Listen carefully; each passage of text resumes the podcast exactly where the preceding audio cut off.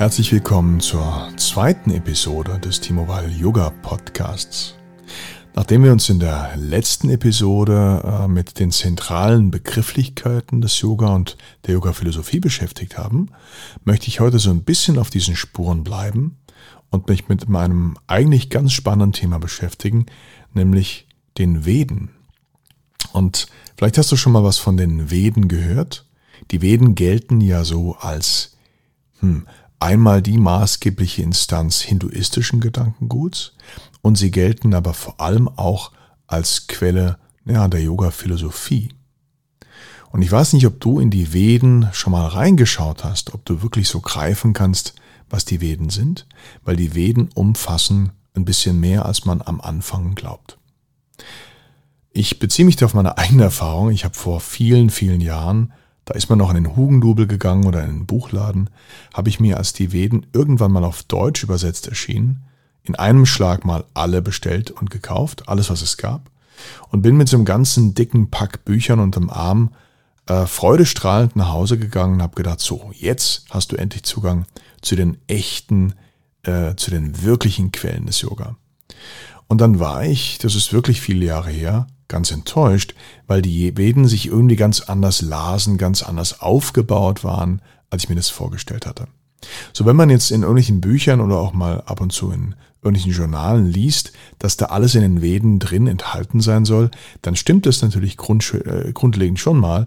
Und die Veden sind natürlich auch die Inspirationsquelle weiterer Schriften. Aber ich würde mich gern mal mit der Frage auseinandersetzen, wann sind die denn so ungefähr entstanden und ich meine, was steht da vielleicht drin und warum steht es vielleicht auch so drin, wie man es erstmal nicht erwartet? Gucken wir uns erstmal das Wort Veden an. Veden ist ja eine deutsche Übersetzung. Das Originalwort heißt Veda. Und Veda ist verwandt mit dem Wort Vidya. Das kennst du vielleicht von Yoga Vidya. Ähm, Vidya ist ein mögliches Wort, ein möglicher Begriff für das, was wir hier als Wahrheit benennen würden. Ähm, also das, was wahr ist, oder auch für das Wort Wissen. Es gibt im Sanskrit noch ein anderes Wort für Wissen, nämlich das Wort Jnana oder Jana. Ähm, und dieses Wissen ist eher so ein, so ein Wissen auf der Großhirnrinde, was begrifflich funktioniert, also ein Wissen, was man auch an andere weitergeben kann, ein Wissen, was man dokumentieren kann, also ein Wissen, was letzten Endes in gesprochener Sprache stattfindet. Vidya hingegen ist ein Wissen, was ultimativ ist, was also die letztendliche Wahrheit und die Erfahrung selbst in sich trägt. Kleiner äh, Vergleich, wenn du jemand erklären müsstest, wie es sich anfühlt zu sein, also wie sich dein, deine Präsenz oder deine Existenz anfühlt, dein Bewusstsein, dann glaube ich, wissen wir, dass man relativ schnell an eine Grenze stößt. Wir können allenfalls über das Gefühl der Existenz diskutieren, weil wir wahrscheinlich beide, wenn wir jetzt diskutieren würden, eine sehr ähnliche Erfahrung machen, dann könnten wir auf diese Erfahrung zurückgreifen. Aber die Erfahrung selbst wirklich in rein abstrahierende Worte zu packen, ist nahezu unmöglich. Heißt also, dass diese Form von Wissen, Vidya, ähm, die Erfahrung selbst meint, die eigentlich mehr gar nicht in Worten oder Begrifflichkeiten abgebildet werden kann, weil sie dann immer nur ein Teil der Wahrheit ist. Und mit dieser ultimativen Wirklichkeit dealt auch das Wort Veda. Also in den Veden geht es um, ja, die geglaubte ultimative Wirklichkeit. Und damit natürlich um die Frage letzten Endes, hm, wer sind wir hier, was sollen wir hier? Das ist auch so das, worum es in den Veden letzten Endes geht.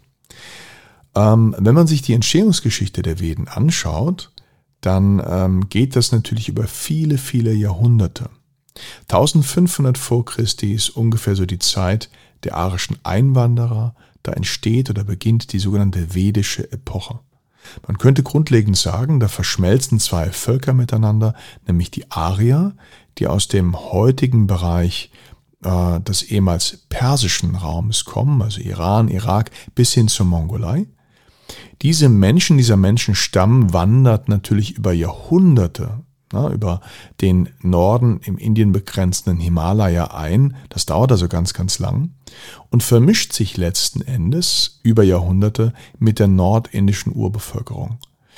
Und ähm, in dem Moment, wo dieser Prozess quasi halbwegs abgeschlossen ist und man von einem geeinten gemeinsamen Gedankengut, von so einer halbwegs geeinten Kultur jetzt in Indien sprechen kann, zumindest im nördlichen Teil, wo also eine halbwegs vereinheitliche Vorstellung dessen herrscht, wer sind wir, was sollen wir hier, wie funktioniert das große Ganze, da sind wir übrigens in den Begrifflichkeiten des ersten Podcasts, Dharma, Brahman, Atman und so weiter, diese Epoche, wo das passiert, die nennt man die vedische Epoche oder auch den Vedismus. Und dieses vedische Denken, das wird natürlich auch niedergeschrieben, und zwar in den Veden. Und dann gibt es insgesamt vier Bücher, die entstehen. Und jetzt ist es natürlich wie auch bei unserer Bibel hier, da setzt sich keiner hin und schreibt ein Buch, sondern das wird im Nachhinein natürlich thematisch sortiert. Also das, was heute in den Veden steht, ist ein im Nachhinein thematisch zusammengetragenes Sammelsurium vieler, vieler verschiedener Niederschriften oder Einzelschriften. Und im Lauf der Zeit äh, entstehen zwischen dem 12. und 9. Jahrhundert vor Christi ähm, das, der Beginn, ich möchte es mal so formulieren, der Beginn des Rigveda, da geht es um die Schöpfung, das Samaveda, da geht es um Lieder, Kunst, Musik. Das Yajurveda, da geht es um Rituale, Formeln, Opferformeln.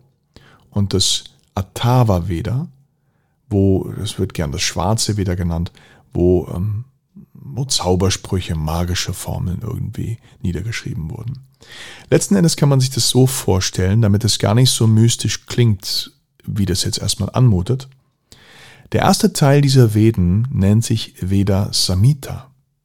Samhita heißt einfach nur Sammlung. Man sammelt Texte. Jetzt überleg mal, 1200, 900 vor Christi ist eine Zeit, in der man sich natürlich nicht all die Phänomene, die man so in der Natur sieht, erklären kann. Die Naturwissenschaften sind natürlich noch nicht so weit. Alles basiert auf Beobachtung. Ähm, und man ist sehr gottesfürchtig. Man ist sehr ähm, fatalistisch.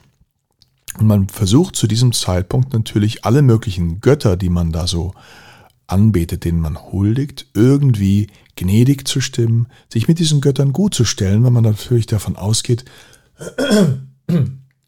dass diese Götter unsere Welt regieren und dirigieren. Und deshalb entstehen in den Vedas Samhitas Sammlungen von Anrufungen an diese Götter. Das ist alles. Wenn man also die Vedasamitas, die sozusagen die Early Vedas, wenn man die aufschlägt, dann wird man, wenn man da etwas über Yoga sucht, erstmal ziemlich enttäuscht. Da heißt es, O Agni oder O Indra, du Büffelgleicher. Also es geht wirklich um, um Gebete, um, mm, um die Anrufung von Göttern, um die Bitte um den Beistand der Götter. Und so sind zwar diese vier Vedasamitas, die entstehen, thematisch so ein bisschen unterschiedlich, aber es geht letzten Endes um den Bezug Mensch-Gott. Das sind aber keine philosophischen Bezüge in den Vedasamitas, sondern das sind wirklich Mantren, Gebete, Anrufung. Ähm, Im Lauf der Zeit kristallisiert sich auch dieses Kastensystem heraus. Man hat zum Beispiel in Indien, in der vedischen Kultur, eine frühe, sehr gute Astronomie. Die Leute haben sehr gut beobachtet. Und ähm, die Leute, die zum Beispiel sehr gut beobachten konnten und sagen konnten, aufgrund der Abläufe, ähm, wann der Mond wieder aufgeht, die waren natürlich hoch im Stellenkurs, äh, hoch im Kurs der Menschen, hatten einen hohen Stellenwert, ähm, weil die natürlich sozusagen für die normalen Menschen so den direkten Kontakt zu den Göttern hatten. Also wenn du damals jemand warst, der voraussagen konnte, noch zweimal schlafen und der Mond geht da hinten auf, dann warst du echt fast ein Zauberer. Ähm, und diese Kaste der Brahmanen, das sind die Priester gewesen geworden, die sind dann natürlich sozusagen in dem Kastenwesen ganz oben angesiedelt gewesen. Und die haben damals das gesellschaftliche Leben und das spirituelle Leben ganz, ganz stark geprägt. Und diese Brahmanen, leitet sich übrigens von dem Wort Brahman ab, also die Stellvertreter Gottes auf Erden, die Brahmanen, die haben als zweiten Teil der Veden, den Veda Samhitas, jetzt die Veda Brahmanas angegliedert. Und in diesen Brahmanas sind jetzt Ergänzungen, Erläuterungen zu rituellen Handlungen, zu Abläufen, zu Zeremonien enthalten, als auch erste philosophische Ideen über das Leben. Warum sind wir hier? Wer ist Gott? Was ist meine Aufgabe? Ähm, so dass auch der zweite Teil der Veden, der jetzt äh, im Anschluss darauf entsteht oder mit den Vedas Samhitas, dass äh, der jetzt auch nur ganz, ganz wenig wirklich philosophisches Gedankengut enthält, sondern eher so das hineinbringt, was die Brahmanen, die Priester für die okkulten Handlungen und die spirituellen Handlungen noch unterstützend brauchen. Also auch die Veda Brahmanas sind nicht wirklich so unglaublich interessant. Erst der dritte Teil der Veden, der wird interessant, die sogenannten Aranyakas. Aranyaka heißt so viel wie Wald oder Wildnis. Menschen, die spirituelle Einsicht gesucht haben, die sind in die Einsiedelei, die sind in die Wildnis, die sind in Höhlen, die sind in den Wald gegangen, um dort abgeschieden von der Zivilisation, abgeschieden von beeinflussenden Faktoren, ihre spirituelle Erkenntnis zu suchen, ihre Wahrheit, ihr Veda, ihr Vidya zu suchen, was ist ihr Job sozusagen im Leben in Bezug zu dem großen, ganzen Göttlichen. Und in diesen Aranyakas, da sind jetzt wirklich mal das erste Mal philosophische Ideen und Erkenntnisse hineingeschrieben. Also hier geht es jetzt wirklich um den äh, Bezug Gott-Mensch. Und das ist erst der dritte Teil, der entsteht. Ähm, und die Aranyakas, da weiß man nicht so genau, wann sie, entstehen. Also die Brahmanas, die entstehen so zwischen 800 und 600 vor Christi. Man kann sagen, die Aranyakas, die Waldtexte, die werden jetzt wahrscheinlich ein klein bisschen später entstehen oder mit den Brahmanas, weil es natürlich auch häufig Brahmanen sind, die in die Einsiedelei gehen. Aber dort sind jetzt das erste Mal philosophische Ideen. Und auf diesen Ideen und auf dem, was diese Menschen jetzt wiederum nachdem sie aus ihrer Einsiedelei zurückkommen, verkünden, was die unterrichten, was die den Menschen weitergeben, erst das ist die eigentliche philosophische Essenz, die nämlich dann in den Upanishaden beschrieben wird, die zwischen 700 und 500 vor Christi entstehen. Upanishad heißt so viel wie nahe bei oder umherum. Also diese Menschen, die jetzt spirituelle Erkenntnisse hatten, die berichten von ihren Erkenntnissen, die sprechen über die Wahrheit, die sprechen über den Bezug Gott, Mensch. Und das wird von Schülern, die um diese Lehrer herum sitzen, die nahe bei diesen Lehrern sind, in den Upanishaden niedergeschrieben. Und damit sind erst die Upanishaden wirklich der Teil, in dem es wirklich jetzt um philosophische Ideen geht, in denen es um Ideen geht, die jetzt wirklich auch in der Yoga-Philosophie und in der Yoga-Tradition ganz fest verankert sind. Da finden wir die Begriffe von Atman, da finden wir die Begriffe von Brahman, da finden wir auch schon das Wort Purusha. Da wird später über Prana gesprochen, da verändert sich die Göttervorstellung, da wird über ähm, Pranayama gesprochen, über Chakren, über Koshas, also all die Dinge, die bis zum Tantra hin entwickelt werden. All die Dinge, die wir in der Hatha-Yoga-Philosophie später antreffen, die finden wir dann in den Upanishaden. Und somit ist natürlich das upanishadische Gedankengut auch das, was jetzt Menschen wie später Patanjali für das Yoga Sutra oder äh, das ganze frühe Mittelalter der Hatha-Yoga-Lehrer in der Hatha-Yoga-Tradition äh, sozusagen beflügelt und mit Ideen füllt und jetzt auch ähm, den philosophischen Unterbau äh, für die Entstehung des Hatha-Yoga-Systems mitlegt.